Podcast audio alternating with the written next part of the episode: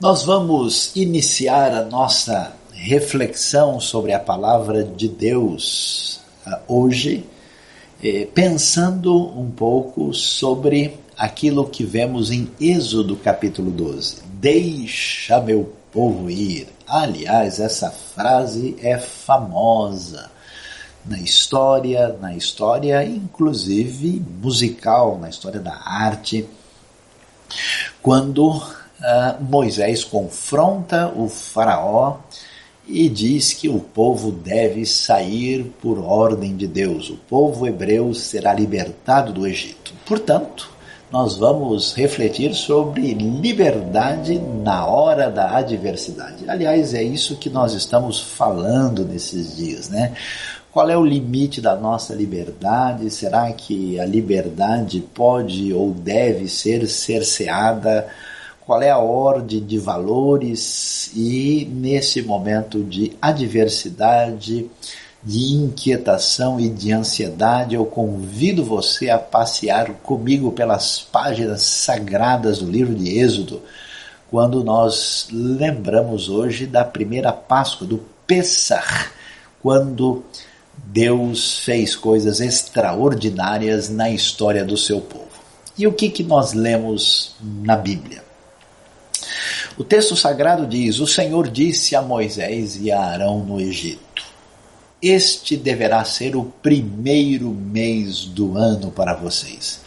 Digam a toda a comunidade de Israel que no décimo dia deste mês todo homem deverá separar um cordeiro ou um cabrito para a sua família, um para cada casa.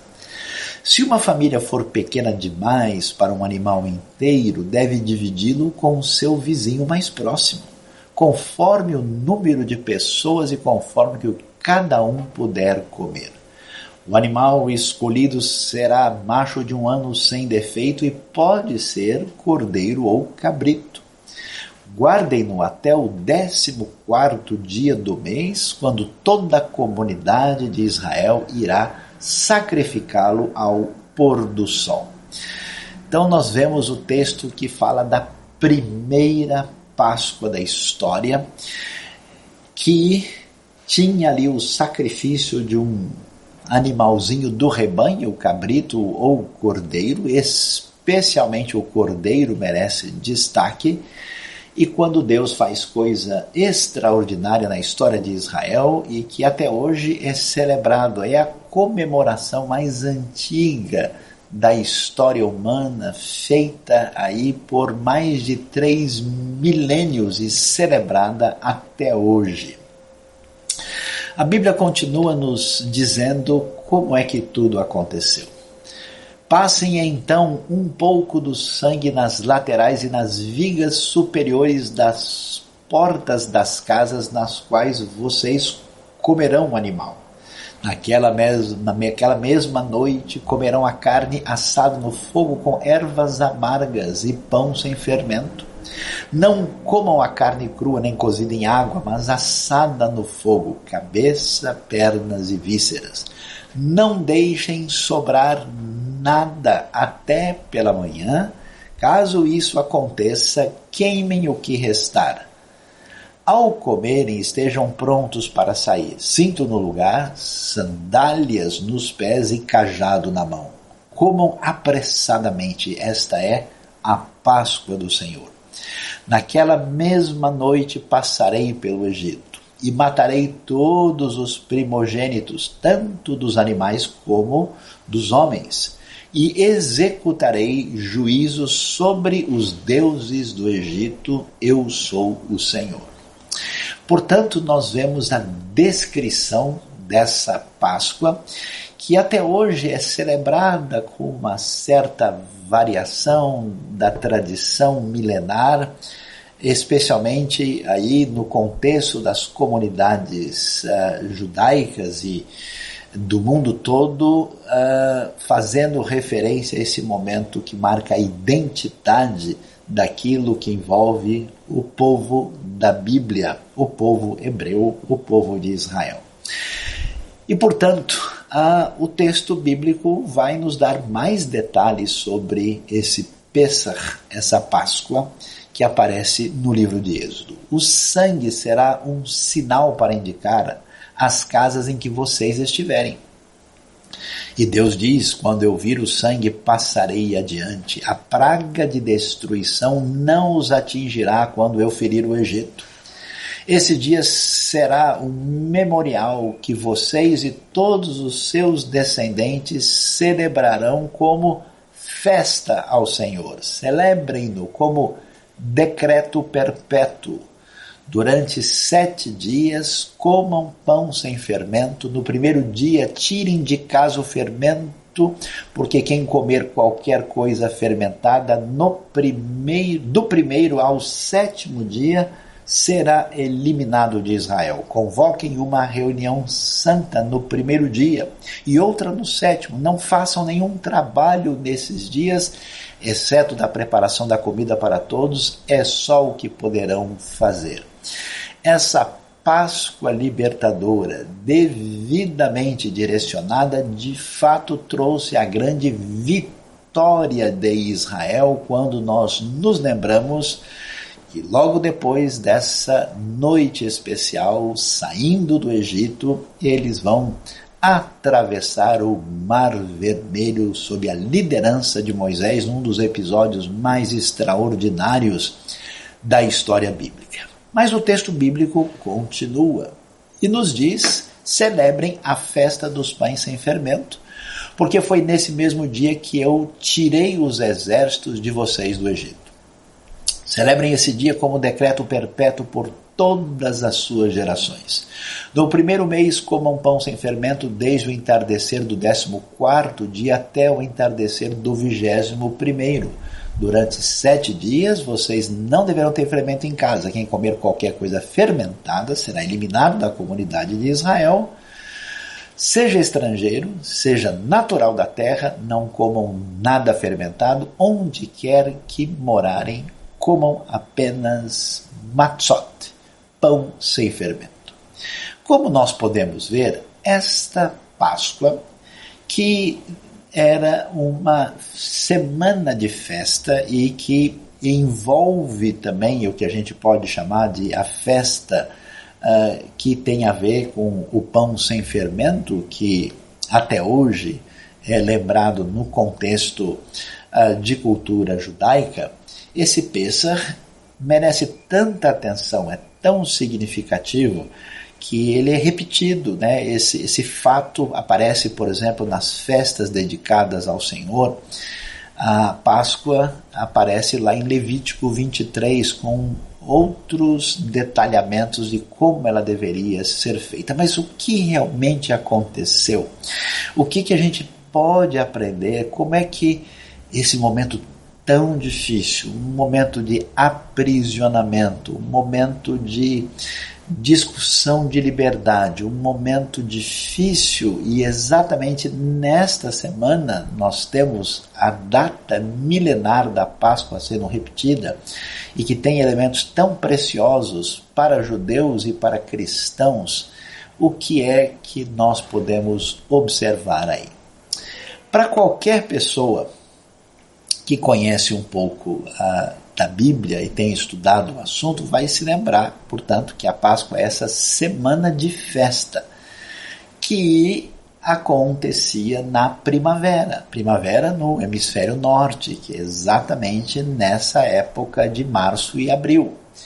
Para comemorar a saída, a, o êxodo de Israel do Egito, e quando Deus vai fazer a aliança com um povo. Deus já tinha feito aliança antes.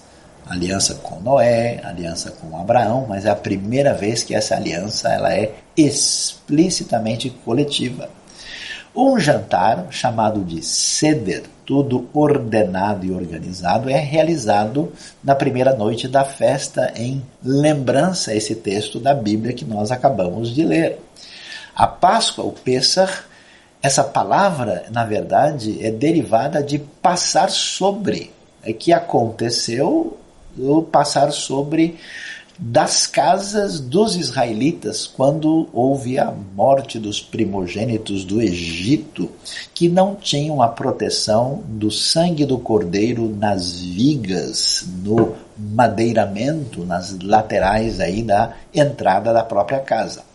Esses pães sem fermento, eles adquirem na escritura um símbolo ligado ao pecado. Foram esses pães levados do Egito pelos israelitas que na urgência do livramento divino tinham que tomar uma atitude rapidamente, eles saíram apressadamente. E esse pão, esse matzah, é um memorial da libertação do povo do Egito. Por que tão interessante para um discípulo de Jesus conhecer esse assunto, porque foi exatamente essa Páscoa que Jesus celebrou.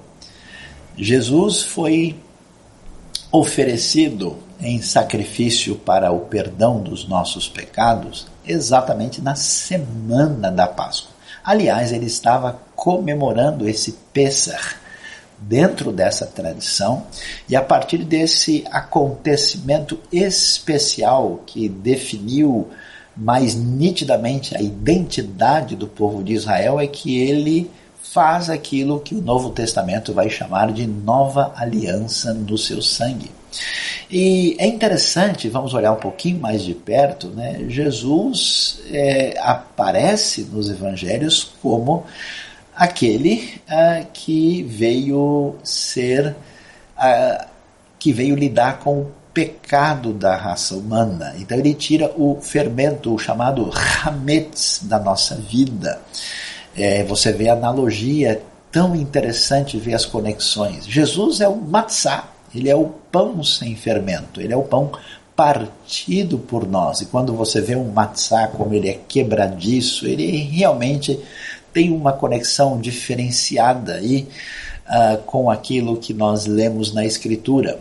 E ele é, nas palavras do Evangelho de João, o Cordeiro de Deus que tira o pecado do mundo. Muito importante ao estudar a Bíblia, a gente vê que os autores estão falando de referências que fazem sentido no ambiente histórico, cultural e geográfico que encontramos na Bíblia. Então, esse Jesus é isso ele é o Cordeiro de Deus, ele veio trazer a salvação e o perdão dos pecados, a redenção que aparece na proposta até mesmo da própria Torá, falando de como lidar com os pecados diante do Senhor Santo e Poderoso. Mas é interessante que, quando nós temos historicamente a maneira como a Páscoa foi celebrada, a tradição que está bem preservado na própria tradição do Talmud e que entrou na história da celebração judaica de maneira ainda mais particular no ambiente chamado Askenazita, nós temos o que é chamado a, a separação desse pão, desse matzá, em três partes. E é interessante que a segunda parte é chamada de afikoman, uma palavra que tem origem grega, que é um pouco uh, assim incomum.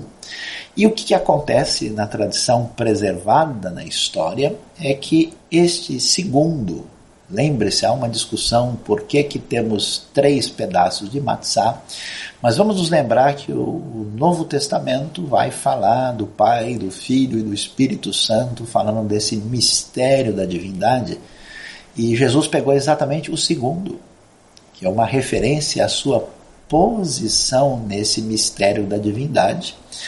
Ele é escondido e depois é revelado no final da festa para ser a última coisa uh, que pode ser comida nessa celebração. Isso evoca para nós o fato de Jesus ter sido, de fato, durante um pouco de tempo morto e depois ressurreto isso chama a nossa atenção.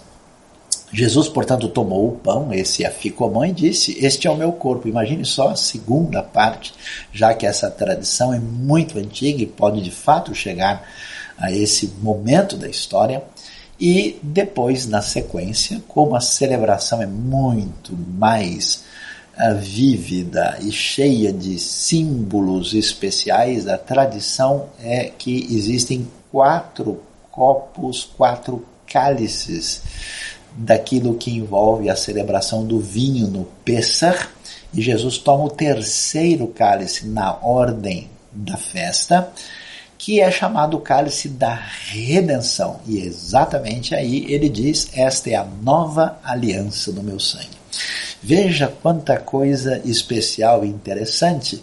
E a gente vê como é que aquilo que se tornou a nossa ceia tem a sua origem a partir do que aconteceu na Páscoa que Jesus celebra com seus discípulos. Agora, entendendo e vendo toda essa história, a pergunta é: o que é que de fato aprendemos e entendemos do que Deus nos revela nesse texto tão emblemático e mais significativo exatamente nesses dias quando estamos enfrentando tanta adversidade com limites de liberdade e precisamos estudar mais a palavra da verdade. O que, que nós descobrimos? Primeira coisa que chama atenção na história da Páscoa é o que a gente pode chamar de refúgio do dia da ira. O poderio egípcio passou dos limites. Chegou uma hora em que a mão de Deus se levanta para trazer julgamento sobre a maldade expressa na liderança e no meio do povo antigo do Egito. E por isso o texto vai dizer: veja que é, no verso 12 desse mesmo capítulo, nós lemos: Naquela mesma noite passarei pelo Egito e matarei todos os primogênitos, tanto dos homens como dos animais, e veja a frase: e executarei juízo sobre todos os deuses do Egito, eu sou o Senhor. Deus é paciente, misericordioso, os seres humanos vão abusando, vão passando dos limites, até que uma hora a intervenção divina vem, o dia da visitação do Senhor aparece. E isso está acontecendo exatamente aqui.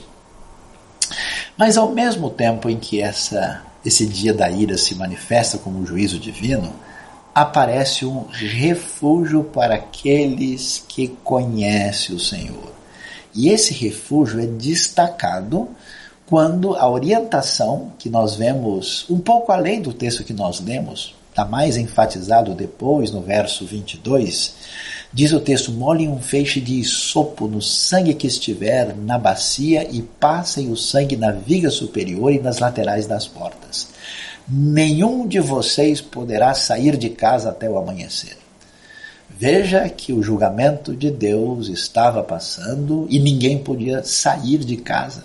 Estavam ali naquele momento preservados, refugiados. É interessante quando às vezes a gente não percebe que em certos momentos Deus quer que a gente fique quieto, quer que a gente aprenda a descansar e a confiar e a esperar o momento de usufruir de maior liberdade. Ninguém podia sair de casa.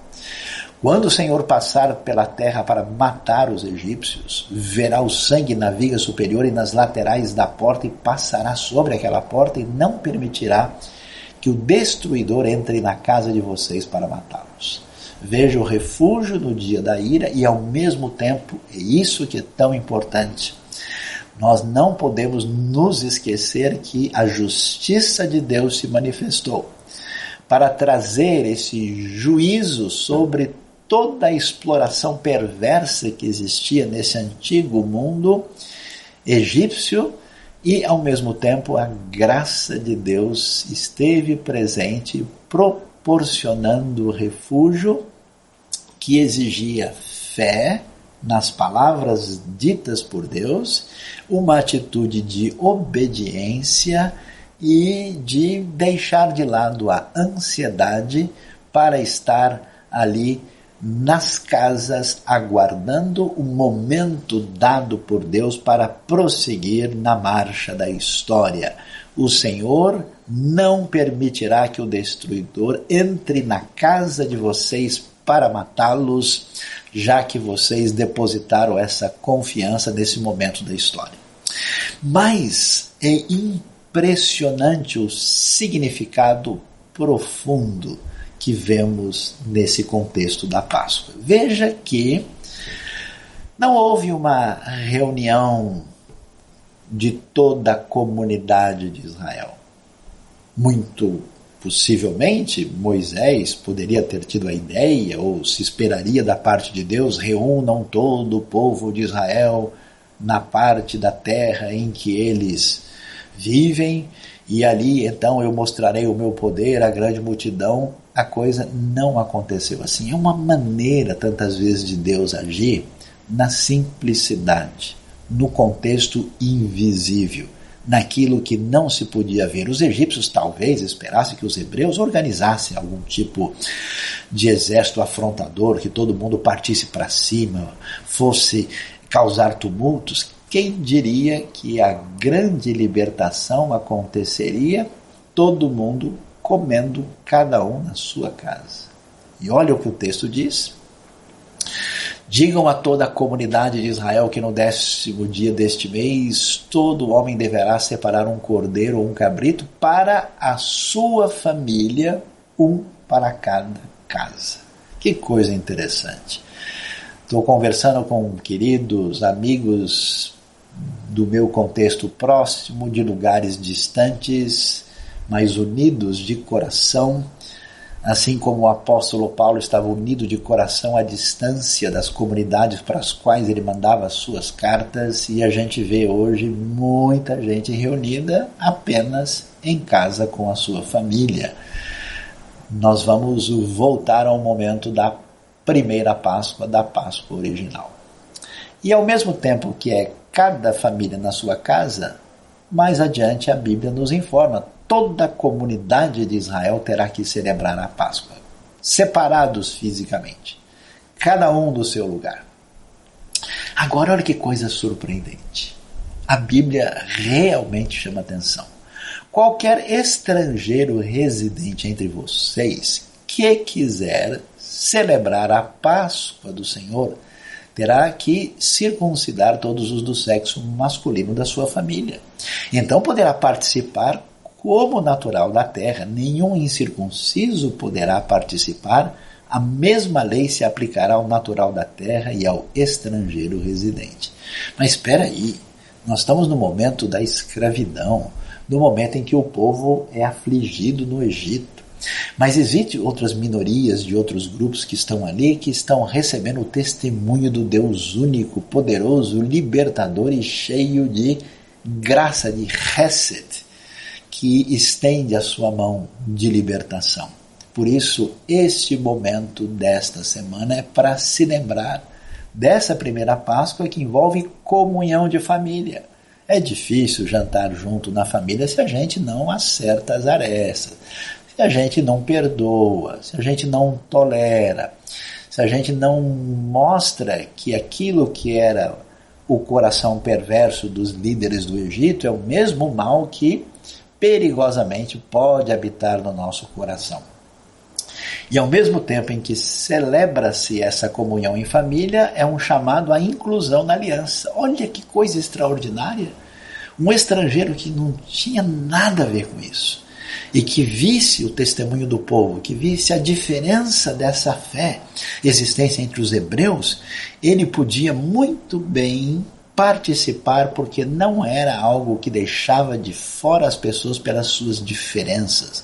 Não tinha uma proposta de discriminatória, a pessoa precisava apenas registrar publicamente o sinal de que ele queria estar em aliança com o Deus da vida, que nesse contexto era marcado pela prática da circuncisão. Portanto, a Páscoa, o Pêssar, é esse momento de celebração especial, quando cada um no seu lugar, ao mesmo tempo, todo mundo junto. Você pode ver aí a lembrança de um momento desse de entendimento bíblico, quando nós recordamos isso no momento da história da IBNU. Mas o que vemos ainda que é tão precioso para o nosso entendimento. Olha só, O versículo 17 do mesmo capítulo 12 diz: Celebrem a festa dos pães sem fermento, porque foi nesse mesmo dia que eu tirei os exércitos de vocês do Egito. Celebrem esse dia como decreto perpétuo por todas as suas gerações. A palavra exércitos, né, o Savaot, é uma palavra que, ao mesmo tempo, ela, ela quer dizer os grupos ordenados e organizados, mas chega a ser engraçado, né, falando do poderio egípcio, chamar os israelitas de exército, uma palavra de duplo sentido. De fato, eles são o exército poderoso de Deus porque estão sob a direção divina, mesmo que sejam só um grupo de gente que vive em servidão, sendo libertados nesse momento. Por isso, a grande maravilha é a Páscoa está nos falando de libertação e fim da opressão. Você vê aí o registro de uma pintura da fabricação de tijolos feitas feita muitas vezes por servos no Egito antigo e aqui você vê essa realidade descrita, a semelhança do que livro de, o livro de Êxodo nos fala desse tipo de atividade que os hebreus também praticaram. É muito interessante porque, de fato, Deus quer nos dizer que estar em liberdade é um valor muito importante. Por isso, a identidade de Israel tem esse clamor por liberdade, por uma rejeição da opressão, por um clamor em favor da justiça, por um, com uma atitude de confrontação do mal, e é essa mentalidade que coloca o benefício do povo comum em oposição àqueles que são tiranos, aqueles que estão indevidamente dominando a vida dessas pessoas, isso tem um destaque especial. Mas vejam só que essa libertação que traz liberdade não é simplesmente uma liberdade para se fazer o que se deseja.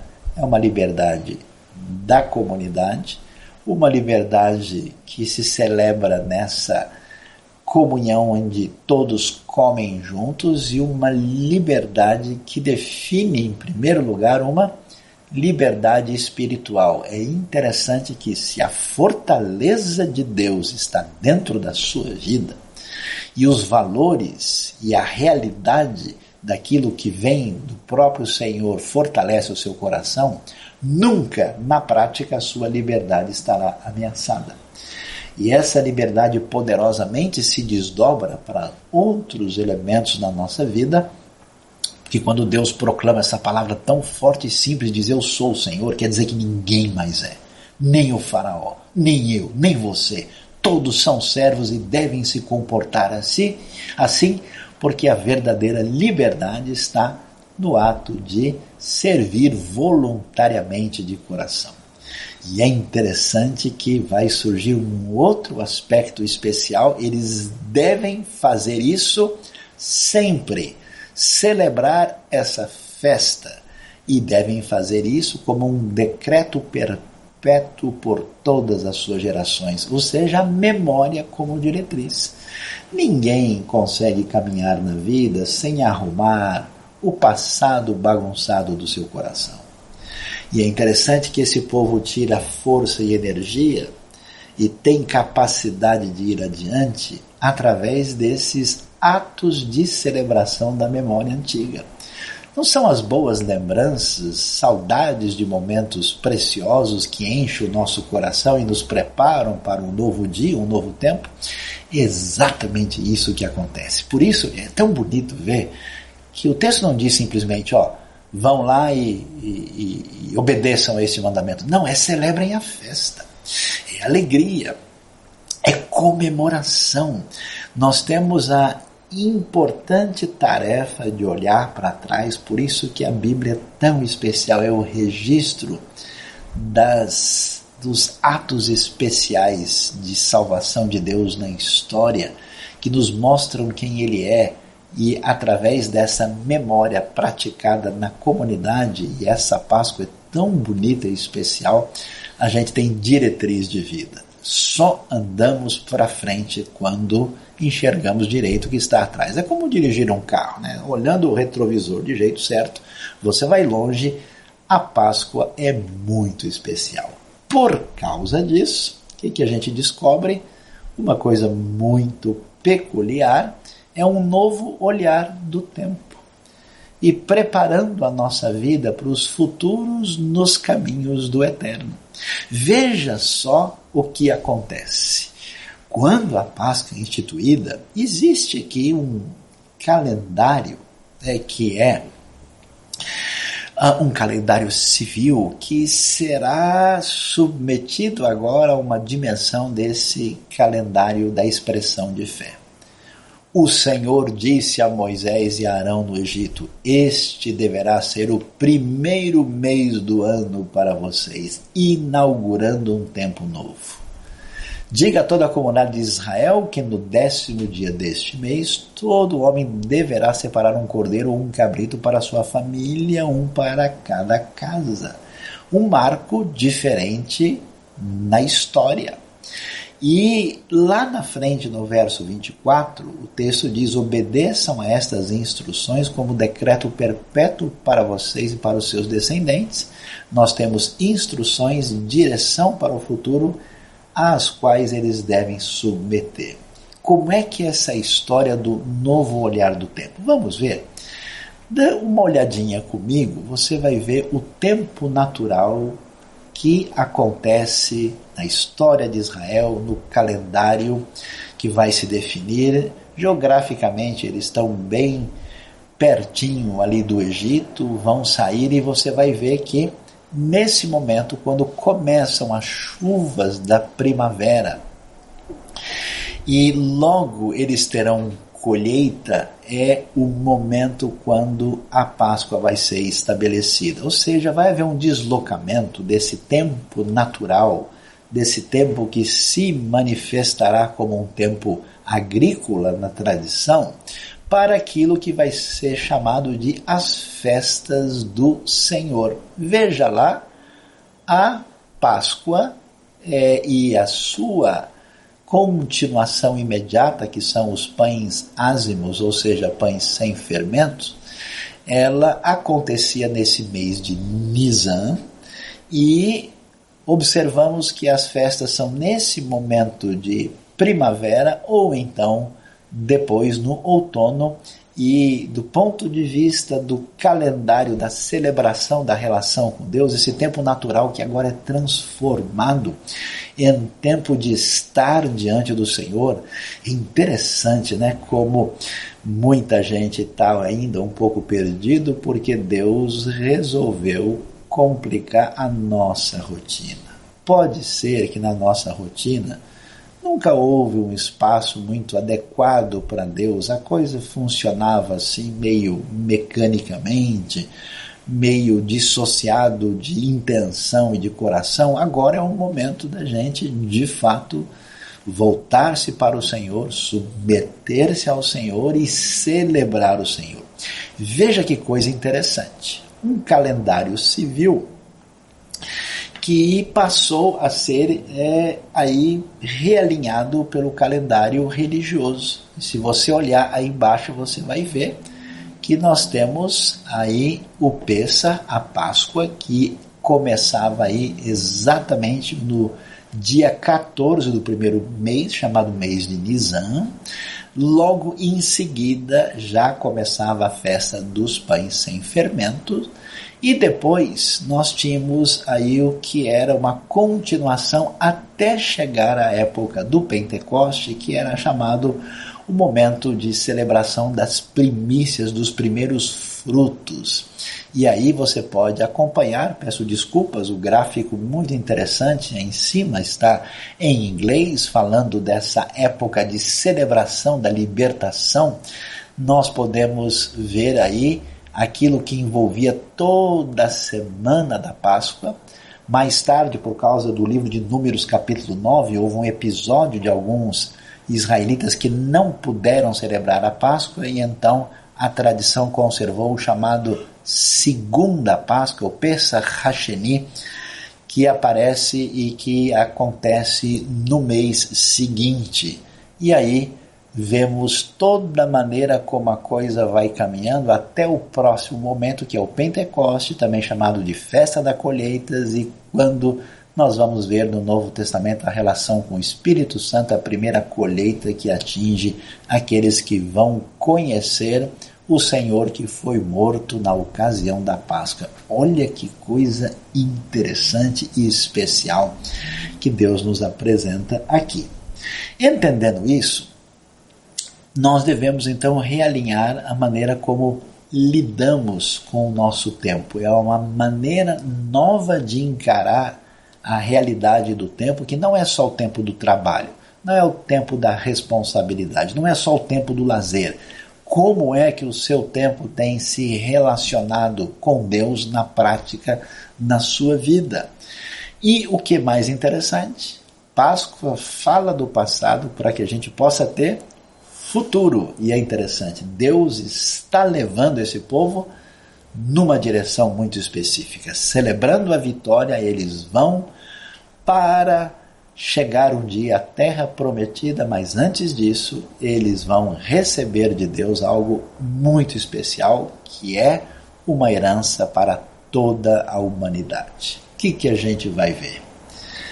A própria tradição hebraica diz com bastante propriedade que a lei de Deus, a palavra divina, a diretriz da nossa vida, os dez mandamentos que iluminam toda a nossa tradição judaico-cristã, foi nos dado fora da terra de Israel, lá no ambiente do Sinai, porque é um legado para toda a humanidade.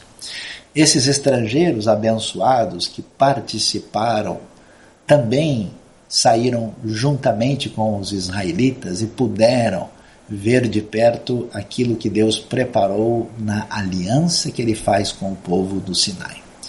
O que, que a gente descobre? Que liberdade na hora da adversidade vai nos levar a conhecer o Senhor de verdade. Olha que coisa especial. Diferentemente do que eu poderia imaginar, Deus liberta o povo do Egito de graça. Ele não disse ao povo: se vocês forem gente boa, se vocês agirem dessa forma e atenderem ao meu pedido e fizerem esse sacrifício tal e agirem assim, aí então vou libertá-los. Não, só houve um ato de fé, de confiança para ficar quietinho em casa no momento da manifestação da ira divina no Egito. Não houve. A libertação foi motivada porque Deus viu as lágrimas dos israelitas. Ele viu o choro e o clamor, ele ouve a sua oração e a minha oração. Nós vemos a expressão da graça de Deus.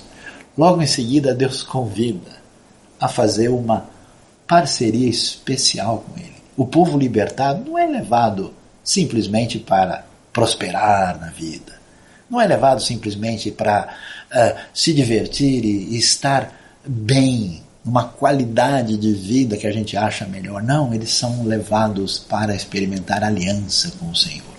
Deus faz um pacto a partir dele mesmo e convida esse povo para estar com ele e passa a habitar no meio desse povo, celebrando essa aliança. Você tem aliança com Deus? De verdade, eu não estou perguntando se você é religioso ou faz parte de algum grupo você está em aliança com Deus? É o momento de pensar na nossa vida com seriedade, é a oportunidade, em analogia com a época da primeira Páscoa, que nesta semana é uma época semelhante ao que nós vimos lá, para que Deus depois nos desse um caminho de vida que é um caminho de bênção para todos nós. No meio daquele mundo confuso, com orientações estranhas, com costumes religiosos que até atentavam contra a vida, vem a lei do Senhor que nos ajuda a saber como viver diante de Deus e diante do próximo. Então não se esqueça que essa palavra esteja firme neste momento no seu coração. Nessa semana especial e muito peculiar da história recente. Liberdade na hora da adversidade só existe quando Deus usa esses momentos para nos levar a conhecer o Senhor de verdade. Deus abençoe a sua vida. Deus abençoe o seu coração e nos faça experimentar o que a palavra de Deus nos ensinou neste dia. Você foi abençoado por este vídeo, por esta mensagem? Inscreva-se no canal, aperte o sininho e você ficará sabendo das novas mensagens e reflexões da IBNU.